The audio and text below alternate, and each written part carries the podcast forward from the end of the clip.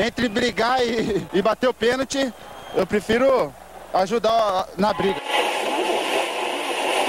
Mas a paixão da minha vida é jogar futebol no São Paulo.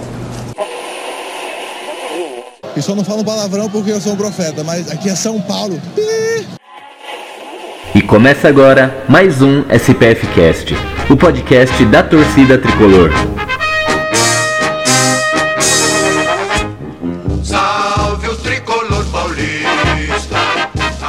Salve, salve nação tricolor, presida na área. Chegamos aí para mais um SPF Cast, né? Mais uma gravação, mais um programa. É... Programa de número 64, né? O nosso SPF Cast 64. Hoje, né, para falar aí um pouquinho de como foi esta infeliz derrota para a Sociedade Esportiva Palmeiras. Hoje eu tô aqui com meus dois camaradas, Milton e o Beto Silva. E aí, Milton, como que estás? Salve torcida tricolor, de cabeça inchada, né? Como todo mundo, de cabeça inchada, preocupado, puto da vida. É, e essas coisas mais. A gente vai falar isso aí durante o programa. É, o negócio hoje tá tenso, tá tenso. E aí, Beto, o que que manda? Salve, salve, torcida tricolor. Beto Silva que vos fala. Cara, eu vou mudar meu nome de Beto Silva pra Beto Pistola, cara. Porque ultimamente, cara, só tô pistola com a porra desse time, velho. É louco, cachorreiro. É, o negócio não tá fácil não. Interrompemos a programação para um comunicado importante. Você que é ouvinte do SPF Cast e gosta do programa, tem inúmeras maneiras de ajudar. Você pode apresentá-lo a um amigo que nunca ouviu, pode compartilhar nossos programas nas redes sociais e também dar 5 estrelas lá no iTunes. Isso ajuda muito. Mas além disso, agora o SPF Cast também tem um sistema de financiamento coletivo no Padrim, onde você, ouvinte, pode ajudar no projeto e assim se tornar um padrinho do nosso programa. Funciona da seguinte maneira: quanto mais você contribui, maior participação você terá no projeto e quanto mais o SPF Cast acumula, mais conteúdo extra será gerado. Entre em www.padrim.com spfcast e dê uma olhada nas opções. Você pode contribuir com valores a partir de um real, isso mesmo, um real. E assim já estará ajudando o nosso projeto a se manter no ar, a melhorarmos cada vez mais a qualidade do programa e também a realizarmos mais promoções, sorteios e tudo mais. Acessem www.padrim.com.br Conheça nossos planos, seja nosso padrinho e continue ouvindo nosso programa em ritmo de festa. Ritmo. Ai, ritmo de festa.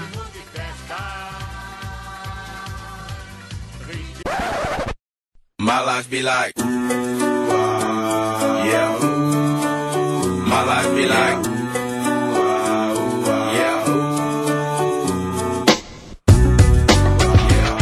Salve torcida tricolor, você curte vídeos de zoeira, narrações e paródias relacionadas ao São Paulo?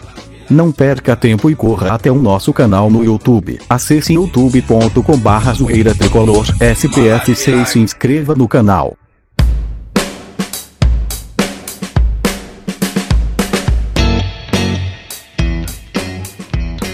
Bom, vamos começar aqui o nosso programa, né? Você que está acompanhando aí pelo YouTube, né?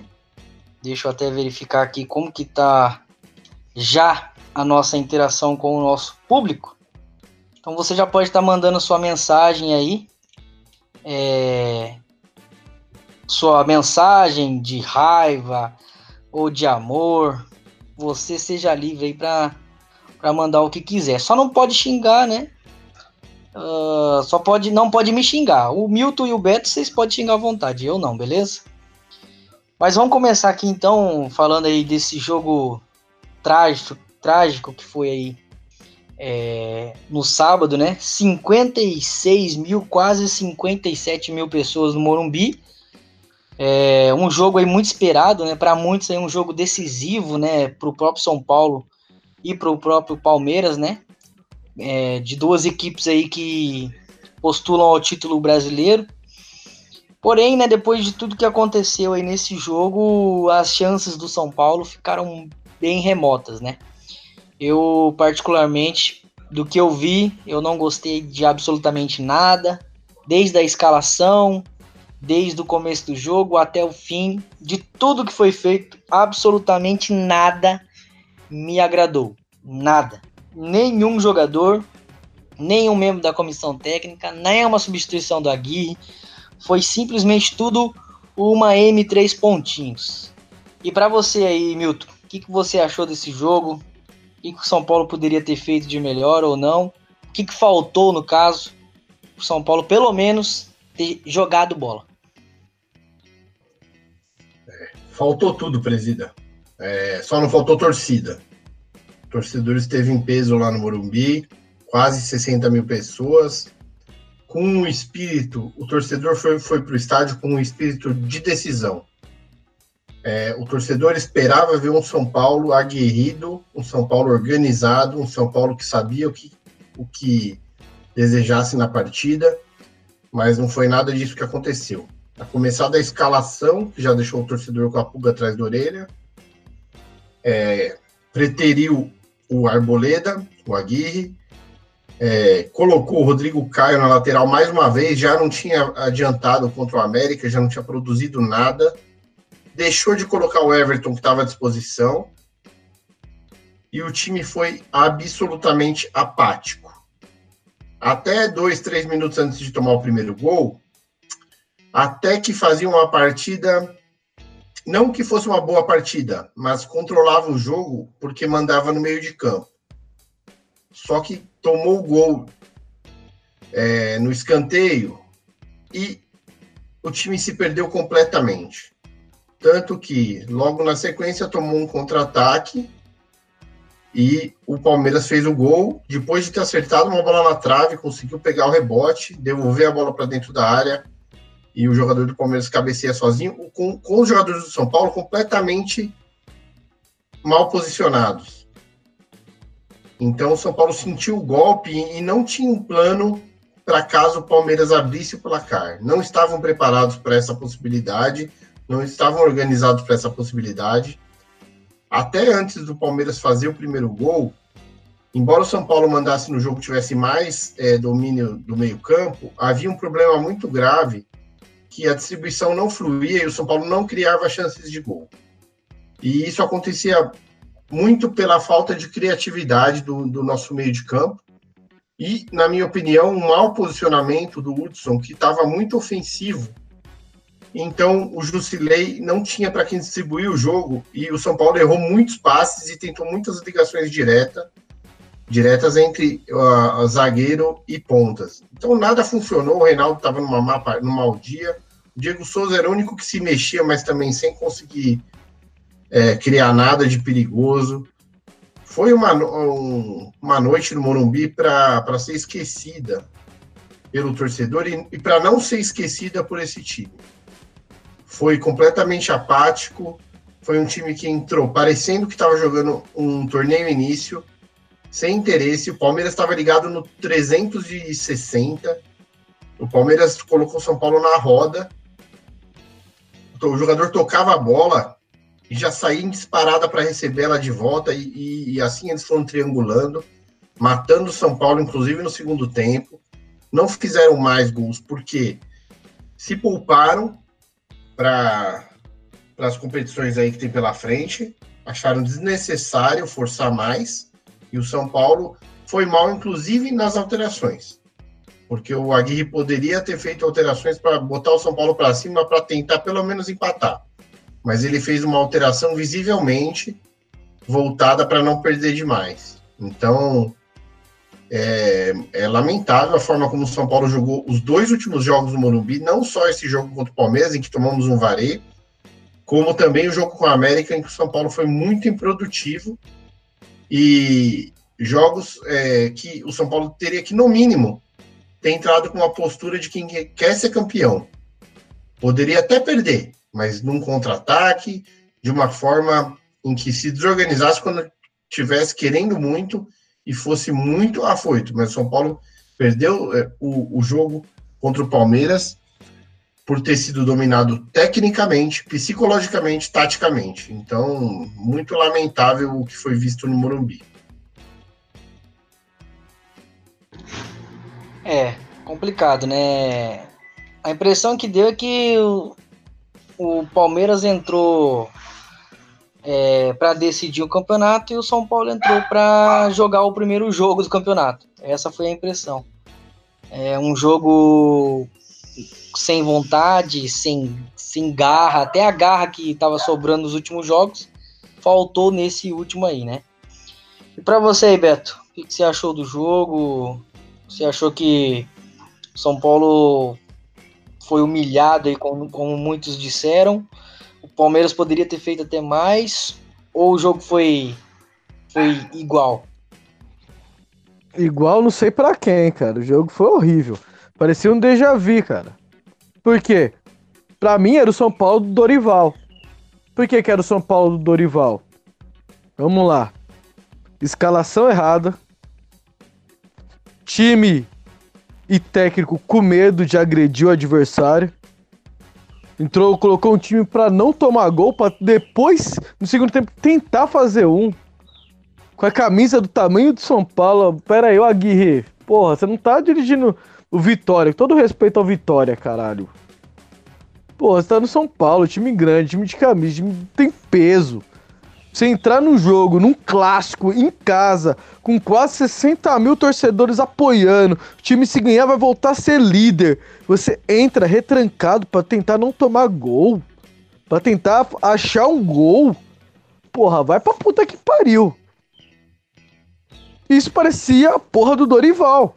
E outra coisa, por que, que parecia mais ainda Dorival?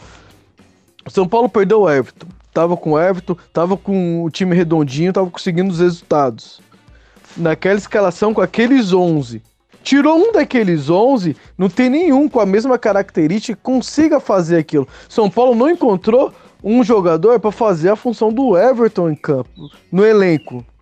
Então, a porra da formação não funciona. O que, que faltou do Aguirre? Cadê a cartilha dele de treinador? Trocar a posição, de mudar a formação. Sai da porra dessa formação. Coloca uma formação Oco 26. Porra. Fica só insistindo com dois caras abertos, dois caras abertos pra tentar achar o contra-ataque, mas não funcionou. Não funcionou. Desde que o Everton saiu, não funcionou. Só funcionou contra o Corinthians. Um jogo. Um jogo. É muito pouco. Segundo turno, nove, nove jogos. Nove jogos no segundo turno, foi isso? Ou nos últimos nove, o São Paulo conseguiu uma vitória, cara. Uma vitória. Aproveitamento do primeiro turno é 73, agora é 40 e alguma coisa. Isso é inadmissível. Um time oscilar é normal, mas essa queda brusca parece que o povo chegou lá e empurrou o São Paulo do abismo porque é queda livre para baixo, porra. E tá ameaçado. Ah, tá a poucos pontos do líder, mas tá a poucos pontos de sair da zona de classificação direta para Libertadores. Ninguém falou isso. O São Paulo, se o Grêmio tivesse ganhado, o São Paulo ia ser quinto hoje. E corre risco de não ficar entre os quatro. Pelo futebol que está apresentando nas últimas nove rodadas. Não é? Ah, Porra, o Beto é o corneta do caralho, é modinha, porque o time tá mal e tá cornetando. Mas não é, nove rodadas, cara. Nove rodadas a gente tá pedindo pro time ser mais aguerrido, pro time acordar, pro time parar de falar que essa porra de 11, 13 finais, 12 finais, 11 finais. E cadê o jogo de final? Que isso tá pior que pelada, cara. Nós já nós falamos, frisamos no programa passado, 10 minutos, 2 gols é mais dinâmico, é mais vontade do que essa porcaria que a gente tá presenciando. Isso é um absurdo, é uma falta de educação com os 60 mil torcedores que estavam presentes no Murumbi. É, concordo aí com tudo que você falou. E acrescento ainda mais, cara. Eu acho que se continuar nessa pegada aí, a, o risco é muito grande, entendeu? A gente não pode tapar o sol com a peneira, né? Agora a galera vai começar a chegar e falar assim: ah, mas agora é fácil falar, né? O time tá perdendo ou não, ou não tá ganhando. É, aí agora vocês estão. Agora vocês estão cornetando, você, agora tudo tá errado. Não acredito, não é que tudo tá errado. A gente não pode desmerecer o trabalho que foi feito até aqui pelo Aguirre, Lugano, Ricardo Rocha e Raí. Esses quatro caras devolveram ao São Paulo a oportunidade de brigar por algo maior. Porém, no meio desse caminho, eles fizeram uma baita de uma cagada de desvalorizar a Sul-Americana, um título importante internacional, onde a gente poderia conquistar com mais facilidade um campeonato, né? E desperdiçar essa oportunidade. Fizeram do campeonato da Sul-Americana um jogo, mais um jogo simplesmente, e focaram no brasileiro. A partir do momento que focaram no Campeonato Brasileiro, o time simplesmente despencou. Não foi o mesmo São Paulo de antes. Então, foi um todo, né? Um conjunto de, de, de fatores aí que, que fez com que o time já começasse a declinar. Os outros times começaram a perceber que o São Paulo já eles já, já, já se espertaram né, com a maneira de São Paulo jogar, com, com as táticas, com, com as jogadas ensaiadas. O Aguirre tentou surpreender os adversários, fazendo algumas mudanças que, ao modo de ver de todo mundo, foi exagero. É, acabou fazendo, é, enfeitando demais. E, e agora perdeu o rumo. A impressão que dá é que perdeu o rumo. Não sabe mais o que fazer. É aquilo que eu ouvi de alguns comentaristas hoje. É, parece que o São Paulo chegou no limite. E infelizmente, esse limite chegou num momento ruim, porque faltam uns 10 jogos ainda. E 10 jogos é muita coisa, é muito ponto. Não só podemos ser campeões, como podemos ficar fora da até uma Libertadores da América. Então, isso aí também é um momento complicado. Mas, na opinião de vocês, é... se a gente tirar um pouco desse, dessa raiva, desse momento que a gente está agora de, de, de puta merda, o time não está jogando bem. É, se voltar pelo menos é, a, a, jogar futebol, vocês acreditam que a gente consegue aí uma Libertadores direta, pelo menos? Ou a gente vai lutar realmente até o final aí contra o Atlético Mineiro, o Flamengo e Grêmio, principalmente ali, e o Inter, né? Que, que para essa vaga direta na Libertadores aí. Presida, eu primeiramente penso que o corpo diretivo tem muito mérito de ter devolvido o São Paulo para o patamar de competitividade aceitável que, que estamos hoje. Estamos aqui discutindo se a gente vai para Libertadores ou vai brigar para ser campeão, ou se vai brigar pela, por essa vaga de Libertadores, né? É, eu acredito que o São Paulo tem chance ainda de ser campeão. Por quê? Não acredito que alguém vai fazer uma campanha tão perfeita nos, nos 10 jogos faltantes a ponto de, de quatro pontos ser uma diferença é, irrecuperável. Porém, é, nada indica nesse momento que o São Paulo vai encontrar esse bom futebol do primeiro turno já no próximo jogo contra o Inter. A gente torce muito para que isso aconteça. Só que eu acho que o São Paulo já tapou o sol com a peneira por muito tempo. Então não adianta querer escalar jogador para cavar a venda no, na, na intertemporada. Não adianta deixar goleiro que não, não tem menor condição no gol para evitar rachar grupo. Não adianta. Tem que colocar o cara que é melhor tecnicamente. Já não vai mais pagar 10 milhões de reais no Jean. Já vai custar 6. Ele não jogou aquela porcentagem de jogos necessária para custar 10. Então ele vai, já custou 6. Chega de brincar com a possibilidade de ser campeão. Veja só, se o São Paulo não for campeão, mas for para Libertadores, eu acredito que isso está dentro de um planejamento da diretoria para esse ano. Ela se reforçou para isso, para ganhar a vaga de Libertadores. Ocorre que a gente foi parar na ponta e agora estamos também brigando pelo título e o torcedor está com expectativa muito alta. Mas a vaga de Libertadores é, eu tenho certeza disso, planejamento inicial da diretoria, e ele tem que ser conseguido. Só que colocando é, decisões como essa de manter um goleiro sem a mínima condição, bancá-lo por conta de segurar um grupo que não está mais respondendo à altura, a gente coloca em risco até esse planejamento de Libertadores. Seria uma tragédia para o São Paulo ficar fora da Libertadores do, de 2019. Então, eu acredito que o São Paulo vai melhorar.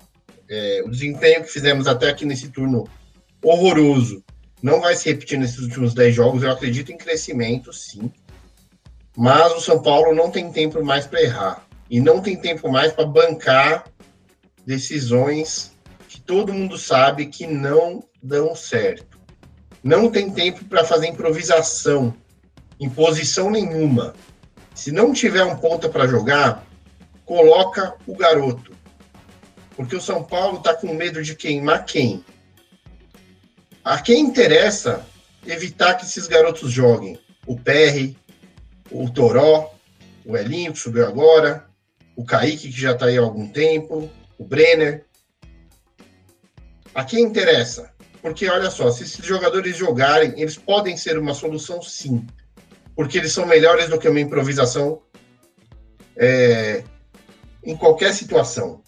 E se eles não tiverem um desempenho tão bom, pelo menos foi dada a oportunidade e sem colocar um jogador no time que não tem cacoete para fazer determinada função, como é o caso do seu Reinaldo, que vem sendo sacrificado para jogar de ponta e não tem dado certo. E a culpa, na minha opinião, não é dele, é do treinador que está insistindo com isso. O Rojas também cai muito de produção quando muda de lado. Então eu acho que o São Paulo tem que parar de inventar moda, voltar para a simplicidade que levou o São Paulo para a briga pelo campeonato. E aí sim, havendo necessidade, colocar um outro jogador mais jovem para suprir uma posição é, que, que estiver carente. Não dá mais para o São Paulo brincar com o torcedor. Não dá mais para o São Paulo falar que vai jogar final e a gente ir para o estádio, perder seis, sete horas do nosso dia, em que a gente pode estar com a nossa família, para ver um time que parece que está mais preocupado com o compromisso da hora que o jogo acabar. Isso é muito preocupante, só que tem uma coisa. Eu acredito que esse grupo tem caráter. Eu acredito no caráter desse grupo. Eu acho que houve algo que eles se desviaram do foco, mas eu acredito nesse grupo. Não acho que é um grupo de jogadores que não têm vontade. Acho que é um grupo de jogadores que querem muito vencer. Mas o São Paulo se perdeu em algum detalhe e cabe ao Aguirre e a comissão, a comissão técnica e a direção descobrir o que é. O que me anima é que o Rai disse que vai ser feita uma autocrítica durante essa semana. E se o Rai disse, eu tenho certeza de que vão, a conversa vai ser séria.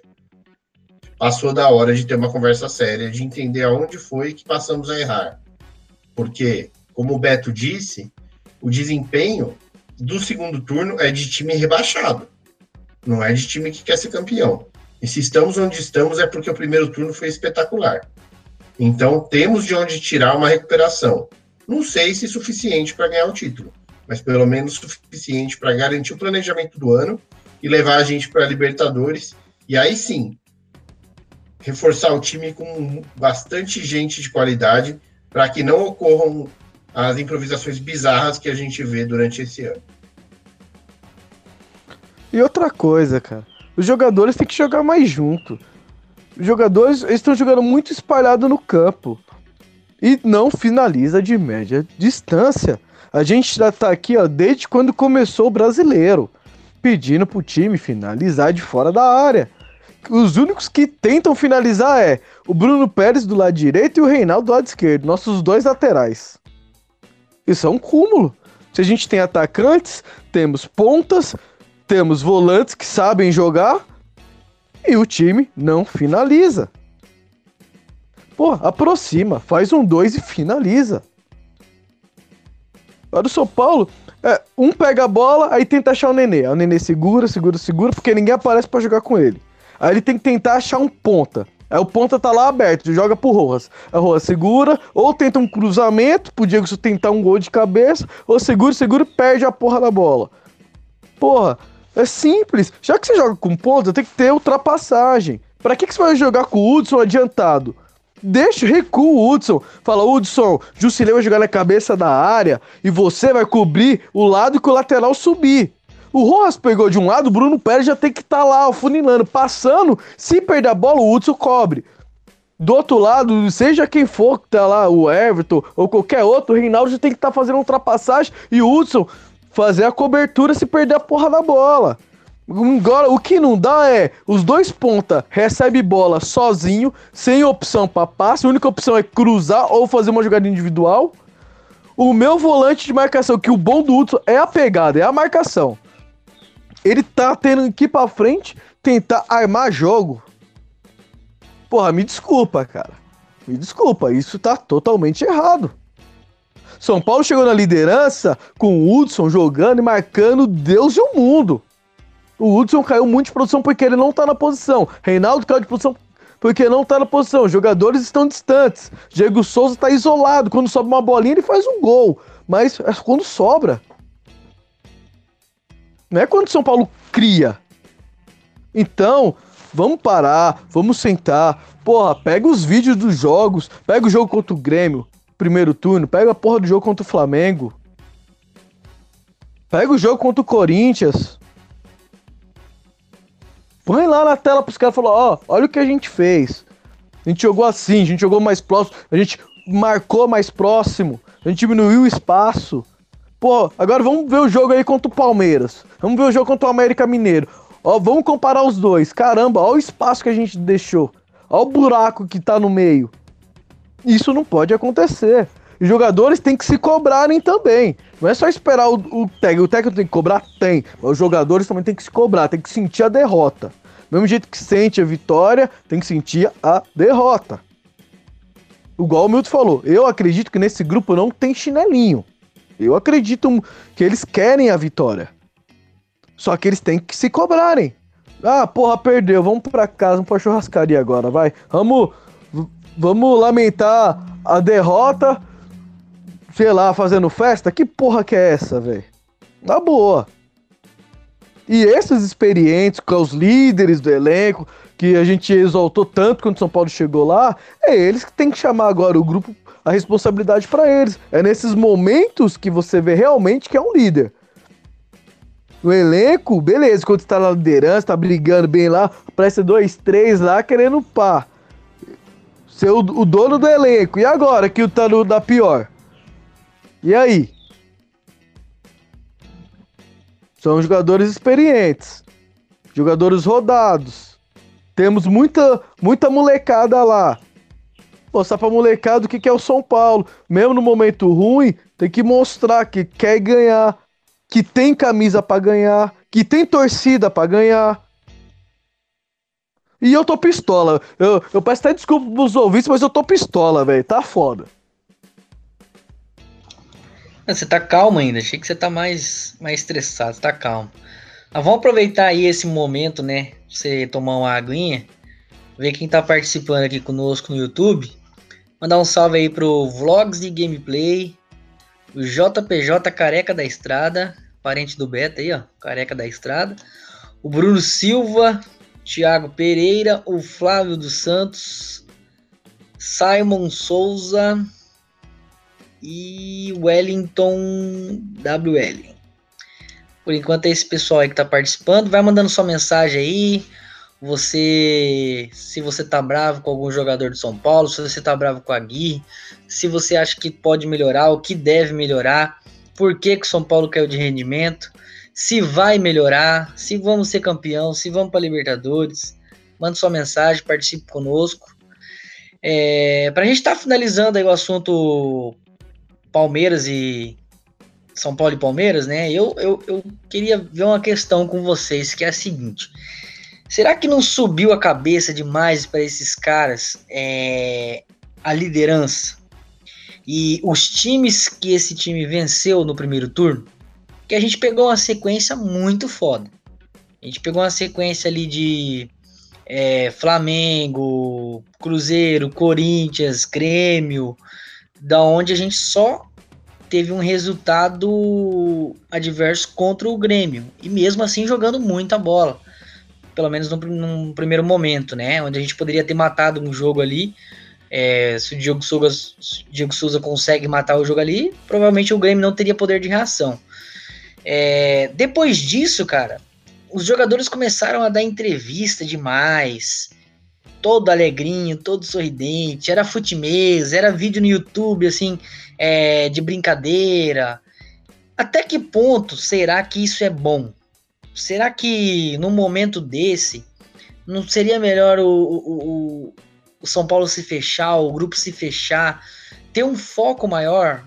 Porque teve momentos, cara, que o São Paulo poderia ter aberto 4 pontos, 5 pontos de vantagem. Para esses times que estão hoje na Libertadores, é muita coisa. É uma vantagem que para esses times que estão na Libertadores é difícil os caras conseguir. Se a gente chega contra um Grêmio, chega contra um Palmeiras com 4, 5 pontos de vantagem, você ainda pode até pensar em empatar. Que o resultado é teu, a vantagem vai continuar. E eu comecei a ver, cara, pô, era King Now, da Chapada do Nenê, e daí é futimesa, e é sinuca, e é poker, e é, e é fotinha, e é, e é videozinho é, de dança. Eu não tô questionando, ah, agora que perdeu não pode mais fazer isso. Quando tava ganhando, podia. Não é isso. Tô querendo dizer, será que isso não. Alguma dessas, desses fatores, será que não ajudaram a, a subir demais o ego desses caras e falar assim, pô, ninguém tira mais o título, é nosso e acabou? Tamo voando? Que, que vocês acham? Você acha que, vocês acham que, que, que tem alguma coisa a ver ou não? É porque realmente os caras são ruim de bola e cagaram o pau? Ó, a torcida já tá carente de título há muitos anos, cara. Então, quando vê o time chegando nesse nesse patamar que chegou, jogando do jeito que tava jogando, a torcida abraçou todas essas mídias que você falou. Quem não ia jogar uma peladinha, chutava uma bola e gritava chapada do Nena? Quem? Eu mesmo fiz isso muitas vezes. Empolgação. Só que se para nós torcedores, para nós pode subir para cabeça isso. Para os jogadores não. E aí que tá. O departamento de. Isso é uma coisa legal, o marketing de São Paulo fazer, mostrar pra torcida, pra galera se animar. Porra, é da hora. Só que a parte da psicologia tem que também estar tá junto. Porque não adianta subir pra nossa cabeça e subir pra cabeça dos jogadores também. Porque pode ser que não é isso. Mas analisando o contexto geral, aparenta ser. Poderia sim ter fechado, poderia ter essas coisas e divulgado pós o campeonato, ou no, no, no final, São Paulo ali, pelo menos na Libertadores garantido. Que ia fazer um negócio pro ano que vem. Mas soltaram antes. E tomara que não seja isso, mas analisando, o que você acha, Milton? Eu acho o seguinte, cara, é, as ações de marketing foram positivas. O torcedor embarcou, São Paulo bombou aí nos vídeos do SPFC TV. É, eu não acredito a falta de foco a isso. Algo aconteceu ali. O que eu penso que pessoalmente pode ter sido mais decisivo. Muito tempo ocioso o São Paulo, ao sair da Sul-Americana, passou a ter muito tempo ocioso. E já diz o ditado, né? Cabeça vazia é oficina do diabo. Então, é, você fica com mais tempo para dar uma olhada naquele WhatsApp daquela gata que te manda alguma coisa. Você fica é, pensando numa viagem que dá para fazer entre um dia e outro. E dá para dá para ir, dá para voltar. E aí você acaba se desgastando um pouquinho mais fisicamente você de repente comete algum excesso num, numa folga, porque você pensa, ah, tem mais dias para recuperar. Então, o São Paulo está tendo muito tempo para treinar, mas não está transformando isso em novidade tática, né? São Paulo não está rendendo mais porque está tendo mais tempo para treinar. Muito pelo contrário, passamos uma vergonha sendo eliminados na Sul-Americana para um timeco e esse tempo que o São Paulo tem, que poderia ser um super trunfo, em relação aos outros postulantes ao título, não trouxe para nós ganho tático, não trouxe para nós ganho técnico e não trouxe para nós ganho na preparação física. Então o São Paulo perdeu um pouquinho o foco e não aproveitou os benefícios de jogar menos do que os outros. Então acho que isso tem contribuído. As ações de marketing, eu, eu gosto das ações, concordo que uma ou outra poderia ter sido mais comedida, mas eu acho que seria fácil agora criticar em cima de, de resultados, né? Eu acho que esses outros aspectos relacionados a tanto tempo livre podem estar sendo mais decisivos. Falta de ritmo de jogo e, e tempo livre aí de folga em que eventualmente as pessoas não se cuidem tanto. Então, eu acho que é mais por aí. É, eu acho que a gente tem que pensar aí agora. A gente está em quarto lugar, né? É... O objetivo é vencer e vencer o Internacional eu, eu no último programa falei, né, que os dois jogos que determinariam se o São Paulo ia brigar para ser campeão ou não seria Palmeiras e Internacional. Continua ainda, mesmo bravo, mesmo irritado, mesmo São Paulo não jogando bosta nenhuma, continuo com a mesma opinião. É... Porque, por que, que eu tenho a mesma opinião? Por que, que eu vou manter ela no caso? Mesmo depois do massacre que foi. Porque foi 2 a 0 só, hein, velho? Vamos ser sinceros, hein? Foi só 2 a 0 mas podia ter sido em 5 fácil, fácil. Palmeirinha perdeu gol a rodo, juizinho deu uma ajudinha para nós ali no lance do Sidão. Ajuda não, né? Podia ter expulsado. Então foi, foi suave. É, eu acredito que se o São Paulo vence o Internacional, o Palmeiras vai ter um jogo muito difícil contra o Grêmio, jogando no Pacaembu. O Palmeiras não vai jogar no Allianz Parque. Vai jogar no Pacaembu. Então tem esse fator aí. Se o Palmeiras conseguir um empatezinho, que para o São Paulo já estaria ótimo, o São Paulo vence o Inter, já dá um gás, já dá um respiro novamente. Obviamente que o São Paulo não, não tem que torcer, teoricamente, só contra o Palmeiras. Tem o Inter e tem o Flamengo. Mas é, ainda há possibilidades. 10 rodadas é muita coisa, velho. Do mesmo jeito que a gente teve uma queda de rendimento, agora, a gente pode ter uma. É, voltar a ter aquela, aquele rendimento bom. O que desanima é realmente o que está tá, tá sendo tá, tá, o que está acontecendo agora. O futebol de agora, infelizmente, não é, a gente não consegue colocar o São Paulo como um time que, que vai brigar até o fim para ser campeão. Então eu acho que entrar com maturidade, sabedoria, é, jogar um jogo ali é, concentrado, estrategicamente é, tem que ser perfeito. Né? Eu lembro de um jogo que a gente ganhou do Inter uma vez com um gol do Ganso, eu não lembro o ano agora. Não sei se foi no campeonato de 2014. Ah, eu acho que foi. Foi um jogo muito estratégico do São Paulo. Tem que jogar lá sim. A gente ganhou. Foi, com... foi aquele que Hã? o São Paulo fez aquele gol de contra-ataque, o Kaká tomou a bola lá no campo é, de defesa. Que o Ganso... São Paulo veio tocando golaço. e fez o gol. Foi 2014, né? 2014. É, então, pô. Tem que ser um jogo desses aí, entendeu? Porque o Inter vai para cima. Então, o São Paulo, o que o, que o São Paulo tinha de, de, de, excelente no, segundo, no primeiro turno? O contra-ataque. Olha os gols contra o Cruzeiro. Como que foi? Olha os gols contra o Corinthians. Olha o gol contra o Flamengo. Foram gols de contra-ataque. O gol contra o Grêmio. O gol que a gente perdeu contra o Grêmio, que podia ter dado a vitória. Então vamos, vamos fazer o básico, vamos fazer o simples, igual o Wellington mandou agora aqui no chat, ó. Vamos jogar o arroz com feijão, velho, do jeito que a gente tava fazendo. Não vamos inventar. Libertadores é logo ali. Eu sou torcedor de São Paulo Futebol Clube, um time tricampeão do mundo, tricampeão da, da Libertadores, ex-campeão brasileiro. O clube mais novo, clube grande mais novo e mais vencedor do Brasil. Eu não vou aturar ou não vou é, me conformar com meu time indo para Libertadores. Não vou. Eu vi meu time ser campeão e eu quero ver meu time ser campeão todo ano. Então não me venham com esse papo, vocês aí, que, que vocês não, o Beto e o, e o Milton, mas vocês aí que gostam de, um, de uma treta, dizer que o São Paulo tá bom assim. Pro time que montou tá bom assim. Ninguém mandou montar um time assim. Era para ter montado um time para ser campeão. Porque daqui a pouco, com o dinheiro que o Flamengo e o Palmeiras têm. Deixa eu. Pegar esse gancho que você falou de montar um time assim. Eu acho que tem um termo que a gente que joga pelada, né, brinca, joga alguns campeonatinhos de várzea. Que acontece? Quando você ganha alguns jogos, mesmo jogando mal, o termo é usado. Não vamos deixar as vitórias tapar os erros. E o São Paulo fez uma coisa errada. Momento de. Tava janela de contratação. São Paulo veio bem, veio ganhando jogos.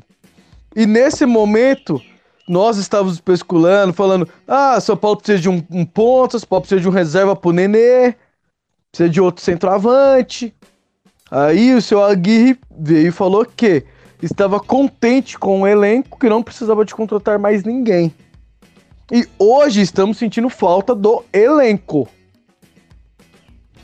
Então, essa sequência de vitórias aí atrapalhou o planejamento do São Paulo. Não é culpa das vitórias, é a culpa que as vitórias tampou os erros. Ou não fizeram eles enxergarem os erros.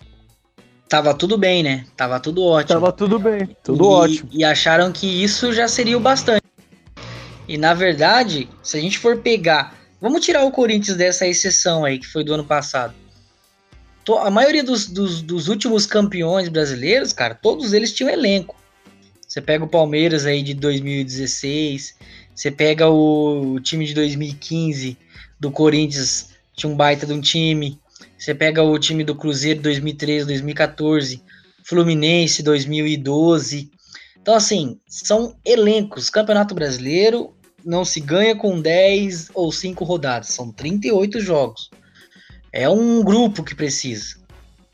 Um grupo forte. Se sai o lateral machucado, tem outro reserva. Talvez não à altura, mas quase. Agora sai o Reinaldo aí, vai entrar quem? O Edmar? O salvador da pátria? O Edmito? Não vai dar conta. Entendeu?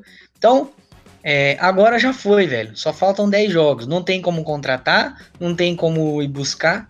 Vai ter que ser no coração, vai ter que ser na camisa. Os caras têm que se olhar dentro do campo e falar: meu irmão, a gente veste a camisa do São Paulo, velho. Pô, 57 mil pessoas no Morumbi pagando caro. 3 milhões de renda. 3 milhões de renda. É muita grana, velho. Pra ver um time de sofrência do jeito que foi. Foda. Eu transmiti o jogo aqui com mais de 1.500 pessoas na live. Tava foda. Pra ver um time nem correr.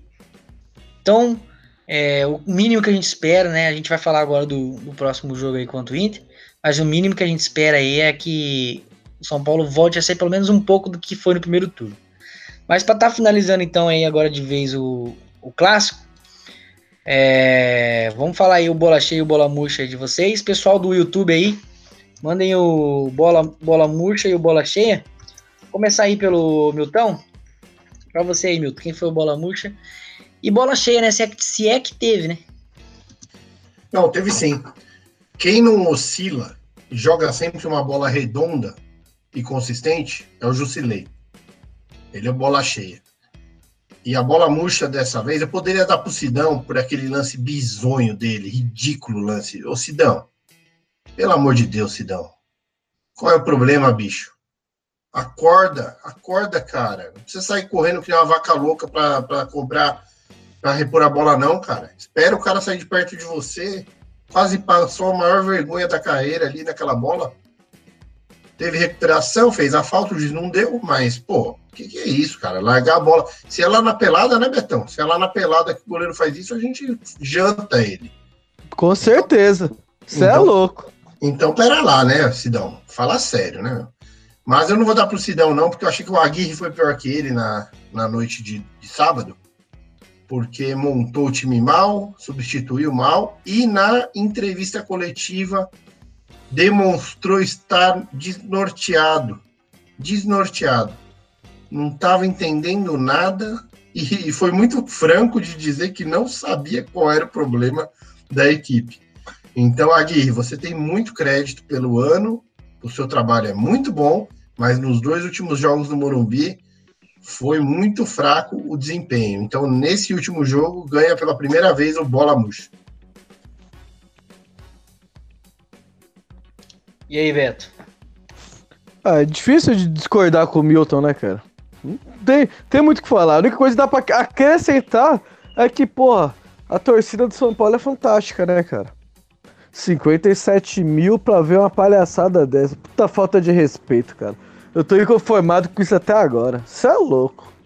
Como pode os caras entrar no Morumbi, velho? Ver a porra daquela torcida inflamada, gritando o seu nome. Você falar, é hoje, velho. É hoje que eu vou fazer essa torcida aqui, sair todo mundo infartado daqui de alegria. Mas que nada, faz infartar de raiva. Você tá maluco, cara. É foda, é difícil. Foi difícil. Então, bola cheia vai pra torcida e bola murcha vai pro o elenco inteiro junto com a comissão.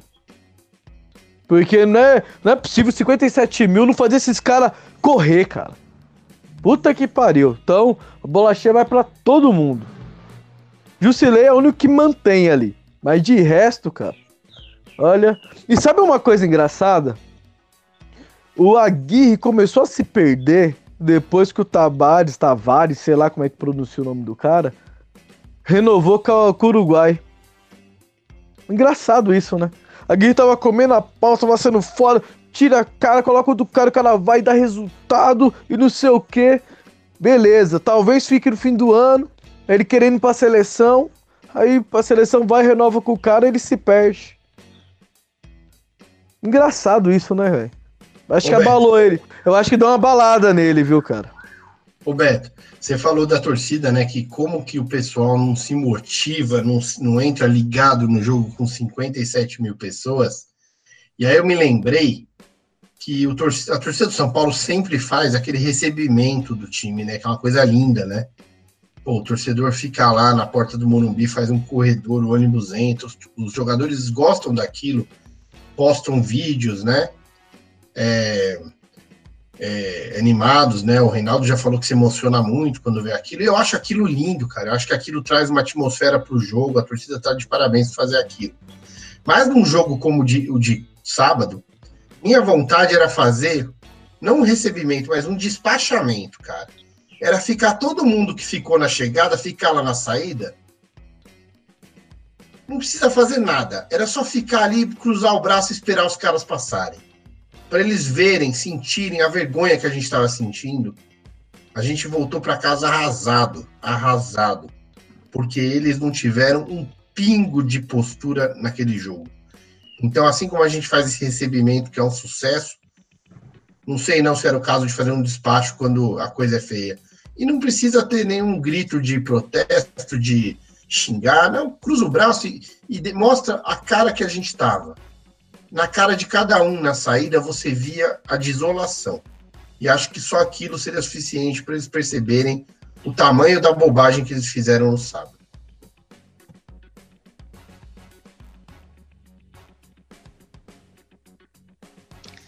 É, eu vou.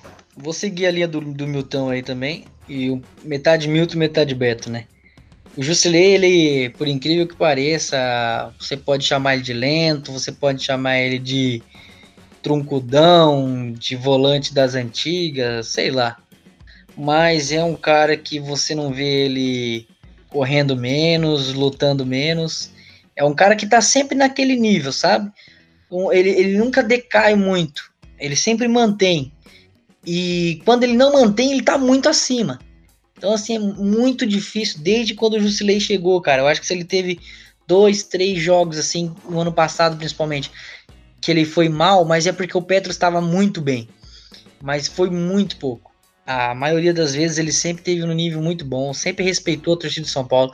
Você nunca vê ele envolvido com nenhuma polêmica. Você não vê ele de, de, de festinha pra lá e pra cá, de baladinha pra lá e pra cá. É um cara 100% focado no futebol, no trabalho dele. Então, assim, é, eu sou fã dele, sou fã dele. Critiquei quando ele chegou? Critiquei. Dois. Falei, falei velho, o maluco deve estar gordo, não deve saber o que é futebol há muito tempo e vão pagar uma bala pro cara? Ah, não. Calou minha boca e calou a boca de 90% da torcida, porque 90% da torcida chiou porque ele era gambá. Chiou porque ele jogou no Corinthians. Só por isso. Não era nem por causa do futebol. O que não foi o meu caso. Eu, eu tava criticando pelo fato do futebol. Porque o Petro também veio pelo, né? Jogou no rival e deitou e rolou também. É, então, assim, é um dos caras do, do elenco aí, se não o mais regular, né, de todos, é um dos mais, desde, desde a sua chegada. Então tem que ser valorizado é, dessa, desse momento ruim que a gente está vivendo, ele tem sobressaído. E o Bola Murcha, velho, eu vou dar pro Aguirre também, acho que pela primeira vez aqui no SPF Cash, é, no Campeonato Brasileiro, né? No Campeonato Brasileiro, acho que é a primeira vez. É, foi muito mal aquilo que o Milton falou. Ele não, não, não, tinha, ele não tinha resposta, tava muito perdido na. Sabe quando, sabe quando você não quer estar tá ali? Você, você quer ir embora logo, você quer correr? Você, você fala assim: Meu Deus, tô aqui obrigado. O Aguirre tava mais ou menos assim. É, tomou um, um nó do, do Felipão, mas eu ainda acredito nele, confio no trabalho e acredito que a gente vai sair dessa aí e vai, vai melhorar. Mas precisamos dar o bola cheia e o bola murcho, né? Esses aí são os meus.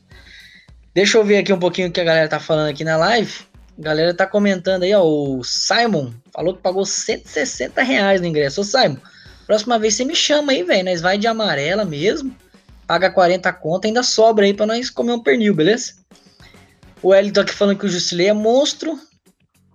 O Bola Murcha Sidão, né? Muita gente deve estar tá muito puta aí com o Sidão a galera falando do Arboleda e que o Arboleda não jogou. Mas vamos falar então um pouquinho aí do próximo jogo. Eu já queria emendar também com vocês aí, quem for começar aí já finalizando aí o argumento, já dá o palpite. O próximo jogo aí do São Paulo vai ser contra o Internacional lá no Beira Rio. É, no próximo domingo, jogo às 4 horas da tarde. Então, provavelmente o estádio do vai estar cheio, né? Então vamos ter um jogo dificílimo. Eu diria que mais difícil do que contra o Palmeiras. E daí eu vou citar algum, alguns motivos. Primeiro é o fator torcida, né? Nós vamos estar jogando fora de casa. O São Paulo tem um rendimento muito melhor dentro de casa, mesmo perdendo para o Palmeiras, era o segundo melhor mandante. Agora já caiu, né? É... E agora já é o quinto ou quarto visitante, o melhor visitante. Então já já não é mais o mesmo rendimento. E também, cara, tem o fator do do Internacional tá sendo beneficiado aí de alguma forma em alguns nos últimos jogos. É, tendo pênaltis, faltas nos últimos minutos, sempre ali pro Inter bater. Último jogo contra o Sport agora teve uma falta no último minuto de novo, cara. Contra a Chapecoense, teve pênalti, dois pênaltis, um roubadaço, sabe? Até aquela plaquinha até empatar, até virar. Então, assim, o Inter tá tendo. Não sei se é benefício, se é sorte, sei lá o que, que é. Mas é algum dos fatores que eu tenho um pouco de receio. O São Paulo, pelo contrário, tem sido prejudicado. É... Tirando esse lance do Sidão aí, que, meu Deus do céu. Mas aí, Roberto, o que, que você acha aí desse jogo? Você acha que tem o São Paulo tem condições de vencer? É... Um empate já tá bom? É, vamos, vamos, vamos com três zagueiros, vamos, vamos para cima e já emenda aí o seu palpite. Não, esse negócio de tem como vencer, lógico que tem como vencer. São Paulo sabe jogar bola. Não é possível que desaprendeu quando virou o turno. O Paulo, o que apresentou, tá lá, tá guardado. Só falta resgatar aquilo e apresentar de novo. Senão aquilo melhor ainda. Agora, pensa que vai chegar lá, vai golear. É um, é um, já vou dar meu palpite, é 1x0 sofrido. Mas tem que ser aquele 1x0 que você briga o jogo inteiro, acha o gol e racha tudo que tem direito. Pra tentar resgatar pelo menos a raça do time. A técnica sai naturalmente, cara. Mas raça, vontade de jogar, de estar com a camisa do São Paulo, isso não pode faltar nunca. Isso tem que ter. Independente. Mesmo se perder o jogo, perca jogando, brigando, querendo resultado. Mas é essencial a vitória. Se for com três zagueiros, então faça um três zagueiro direito, porra. Não vem querer inventar de Rodrigo Caio de lateral, pelo amor de Deus. Se eu fazer três zagueiros, faz para jogar com dois alas. E é dois alas mesmo. O Bruno Pérez de ala e o Rojas perto do Diego Souza. mais perto do Diego Souza, livre, pra ele rodar, atacar ali perto da área. Mas eu não creio que ele vai fazer isso. Então, pra mim, ele vai manter o esquema dele vai sair com o Everton lá, né? Acho que vai manter aquele esquema que ele deu certo no primeiro turno. Tomara que dê certo, que São Paulo reencontre o futebol, né, cara? Porque tá difícil, porque somos. Não somos só. A gente não comenta, a gente é torcedor, né? E querendo ou não, hoje é um dia que estamos com a flor da, na pele, né, cara? Então a gente tá aqui criticando, falando mal, o clima tá pesado pra caramba. Até nossos ouvintes também tá com o clima pesado. Só que, velho, é o time da fé. O campeonato tá aí. Não tá tudo perdido. Basta começar a jogar bola. Se começar a jogar bola, opa, o título tá logo ali. Mas se continuar nesse marasmo que vem vindo dos nove últimas rodadas, sinto muito. É tentar pegar o máximo a Libertadores aí, olhe lá. Eu tô na esperança que o São Paulo vá lá e ganhe do Inter e volta para disputar o título do Campeonato Brasileiro. E aí, Milton? Esse aspecto que o Beto falou da arbitragem me preocupa demais, porque além dos erros aí que você comentou, presida, né, foi você comentou, né, presida?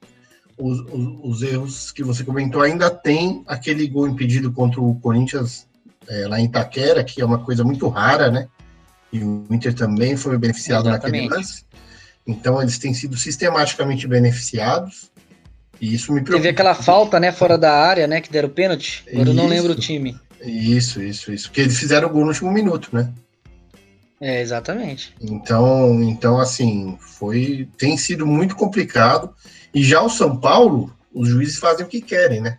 Mesmo nesse jogo contra o Palmeiras que não jogamos bem, o juiz ah, invertia a falta, ficava amarrando o jogo, irritando o São Paulo. Então, enfim, estamos embaixo aí com a arbitragem. Algo precisa ser feito porque, pelo menos, tem que ser mais justo o critério e apitar igual para os dois times. A gente não pede benefício, só não pede, pede que não seja prejudicado. Eu queria estar mais otimista para esse jogo, mas é, eu havia dito que o São Paulo definiria a sorte dele nos três confrontos, que eram América, Palmeiras e América, Palmeiras e, e Inter e Botafogo, né? É, quatro confrontos e, e o São Paulo chega um pouco derrapando agora, né, nessa rodada tão importante. É, queria acreditar que o São Paulo vai vencer. Torço muito para que vença, mas eu acredito no 0 a 0 porque ninguém quer perder esse jogo e é muito provável aí duas equipes bem retrancadas que pode resultar num jogo bem bem parelho, bem pegado, mas sem muita muito espaço para finalização. Então, o meu palpite dessa vez é 0 a 0.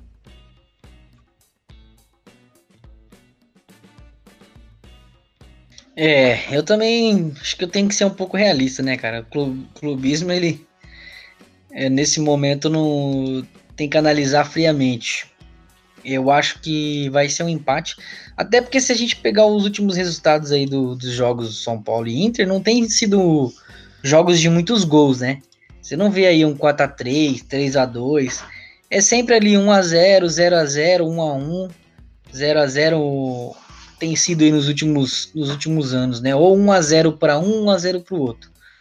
Eu acredito que a gente vai empatar, é, ou 0 a 0 ou 1 a 1 mas se o Aguirre é, souber escalar esse time, é, a gente tem condições sim. Porque o time do Inter, cara, vamos ser bem sinceros, não era para estar tá onde está, não era. Se a gente descontar esses pontos aí que, que o Inter ganhou, era para estar tá em, na mesma pontuação do Atlético Mineiro ali, por ali. Mas já passou, né? Tá na hora da gente colher os cacos aí e seguir em frente. São 10 jogos é, para a gente pelo menos terminar o campeonato com uma honra, né? De, pô, estamos é, de volta na Libertadores, poder pensar que 2019 pode ser um ano de realmente títulos, que a diretoria pense que se com um time mediano a gente quase foi campeão, em 2019 se investir um pouco mais e contratar corretamente, as chances são grandes. Mas eu ainda é, tô com aquela opinião de que o jogo que vai definir para mim o rumo do São Paulo é contra o Inter agora. Contra o Palmeiras e contra o Inter. 50% já foi. já ficamos pelo caminho nesses 50%. Mas para mim, vencendo o Inter, a chance do Palmeiras tropeçar contra o Grêmio é muito grande e ainda há esperança. Então eu acredito aí num eu acredito assim, analisando friamente que vai ser 1 a 1, mas a minha torcida aí é para 1 a 0. E a galera aqui do, do chat, ó, chegou aqui, ô Beto, tem um amigo teu aqui, o Robson Pereira, já mandando uma aqui, ó. Salve Narigão, moiou pra nós. aí falou, sim. É, é, esse aí eu fiz amizade com ele no último programa. Frio? Ela falou que você é mas eu tava, mas eu não tava lá, quando eu vou, São Paulo ganha, pô, mas esse jogo do Palmeiras, cara, não é questão de ser pé frio, não, cara. E é culpa total dos jogadores. Você foi fogo? Não, quem foi foi o Milton. O Milton oh, que é pé frio. Deus. O Milton é pé não, frio. Mas nesse... Fiquei, não, mas nesse. Fiquei do lado dele nesse... contra o América, ó, batamos. Aí, cara, tá vendo? Eu tenho... falando. Outro dia eu tava pensando, eu tenho 28 anos de Morumbi, cara. Eu já vi tanto jogo que não posso aceitar essa alcunha de né? pé frio. É. não posso aceitar. Não, mas é que a gente só conta, lá... a gente só conta 2018. Os caras lá embaixo não, não correm, não não se posicionam direito, não levam a sério um jogo com o estádio lotado. E a culpa é minha, cara. Porra. Ah, a gente tem que culpar alguém, tá né? É. O Will não foi. É, só, é, o Will não participa eu, não, mais dessa bagaça. Não, na verdade, outro. cara, eu tenho certeza que o Will tá indo escondido e não tá falando pra nós. Certeza. O Will, ele, ele se empolgou com, essa, com as vitórias de São Paulo e começou a ir no segundo turno. Aí por isso que tá esse marasmo, é culpa do Will, cara. Verdade. Bom, a galera tá, tá chegando aqui agora, né? Mas a gente já tá encerrando aí. Chegou aqui o Leozinho. Sidão tem que vazar, velho. E os caras chamando a Guir de burro, né? Que, ah, que, que tá uma maravilha agora. É, mas, deixa eu ver aqui. ai, ai. Chegou o Matheus da Costa também tem que ganhar do Inter, né? Tem que ganhar do Inter. Se quiser brigar, tem que ganhar do Inter. Mas é isso aí. É... Vocês dois aí têm algo mais a dizer antes da gente estar tá finalizando?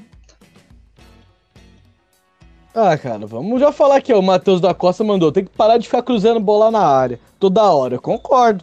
A gente, é não, tem um, a gente não tem um centroavante cabeceador, a gente tem um, um centroavante que é um falso nobre que sabe jogar, mas não é aquele cabeceador. Então, a bola tem que rodar mais no pé dele, tem que chegar por baixo, chegar por cima, chegar tudo quanto é jeito, tem que finalizar de fora da área. Mas o São Paulo não ajuda nós. É isso aí. É, mas eu acho que assim, a galera tá meio brava agora, né? Normal, faz parte, mas vamos esquecer, né, que se, se a gente tá onde tá hoje, muito se deve ao Aguirre, né? Muito se deve à formação, aos jogadores que ele ajudou a trazer. Então, ele tem errado? Tem errado, como qualquer outro treinador erraria, mas eu sou 10 mil vezes mais o Aguirre do que o Dorival, né? Então, menos aí, né, galera? Vamos, vamos, vamos ver como vai terminar. 10 é, jogos aí. Ele é. pode surpreender, amanhã ele pode calar a boca de todo mundo. Então eu vou, eu vou aguardar para fazer a minha crítica final aí. Ah, eu, eu comecei o programa hoje dando uma pitaquinha nele, né? Falando que eu teve um déjà vu parecendo Dorival. Mas a gente sabe que a qualidade do Aguirre é bem superior à do Dorival. E tomara que ele não faça igual ao Dorival e morra com um esquema só, morra com um time só, ou com essas improvisações loucas, ou com o Sidão no gol. Então, tomara que ele, que ele pegue essa derrota aí, que ele estava perdido, ele consiga refletir durante essa semana, conversar com os auxiliares dele, ou com o pessoal que está em torno dele ali e voltar ao caminho certo que ele estava trilhando até agora. Eu acredito no potencial que o São Paulo teve aí no, na maioria do campeonato. Né? Não vamos só falar desse, desse, desse tempo que estamos mal, mas o desempenho do São Paulo foi, se for medir até hoje, foi mais positivo do que negativo. Então, tomara que o Aguirre volte aí a ser o Aguirre. Eu penso o seguinte. É isso aí. Penso o seguinte, o São Paulo, a tendência como eu já comentei, é de um jogo bem amarrado, ninguém querendo perder, né? Então, todo mundo guardando a casinha lá, e até por isso eu acho que o jogo vai empatar. Mas tem um detalhe aí que eu acho que pode fazer toda a diferença. O Internacional tem uma tabela daqui para frente que não é das mais difíceis, não. Ele pega times menores e com menor recurso técnico do que ele. Desesperados ali contra rebaixamento e tal, mas com muito menos recurso técnico. Então, para o Internacional, esse empate estrategicamente não é ruim. Por isso que eu acho que o São Paulo, diante do que fez contra a América, Botafogo e, e Palmeiras, não, não acho mau negócio o São Paulo meter um all-in e ir para cima para ganhar o jogo mesmo. Porque se a gente perder o jogo, matematicamente, não vai mudar muita coisa para nós. Vai mudar onde? Vai mudar na, na reclamação, na, na insatisfação geral. Mas vale a pena tentar ganhar esse jogo. Vale a pena tentar fazer os três pontos para segurar o Internacional, deixar o Internacional para trás de nós e trazer uma situação nova para o São Paulo. Porque ficar nessa de, de ah, o empate não é ruim, a gente se levanta em casa depois, não, pode não ser interessante. É mais interessante para o Inter do que para o São Paulo. Então eu acho que se o Aguirre inovar e vier com um esquema tático para ganhar o jogo, uma formação visando a ofensividade para ganhar o jogo, mesmo que ele perca o jogo, eu não vou criticar, porque eu acho que o momento pede isso. Pede que o São Paulo seja ousado para buscar, fazendo algo diferente, um resultado que não, não tem vindo nas últimas rodadas. E falar nisso. É isso aí. Ah, e falar nisso, já que o Aguirre tá gostando tanto de improvisar, eu poderia improvisar o Sidão de ponta, né, velho? O que você acha, Ponta de- presida, ele de ponta? Ponta de banco. Lógico, ponta de banco. Ponta de lança, né? Que ele se lance bem longe do Morumbi. Também. Ai, ai. Bom, tá chegando mais uma galera aqui, né? Mas a gente vai estar encerrando agora já. Agradecer a participação aí da galera, do Leozinho aí pediu mandar um salve, um salve pro Leozinho. O Matheus chegou agora há pouco aí também, Robson. Todo mundo que participou aí, agradecer carinhosamente a todas as mensagens. É um prazer aí estar participando desse programa com vocês. Vamos se despedir então. Beto, manda o seu tchau. Valeu, galera. Galera sempre tá aí com, com os ouvidos pra ouvir nossas asneiras. A gente só fala merda aqui. Ainda peço desculpa que hoje é um dia típico que tá todo mundo pistola aqui. A gente já esculachou que a gente precisava de falar, porque tá foda. O momento não tá bom e nós estamos sofrendo muito, nós torcedores. Tomara que o time sofra um pouco e entre em campo aí e melhore até o final do campeonato. Tamo junto, até o próximo programa. Valeu! Isso aí, Milton. Se despeça. Quero agradecer a todos que ouviram o SPFcast, a todos que ainda ouvirão. E especialmente nessa semana, né? Todo mundo de cabeça cheia, puto da vida.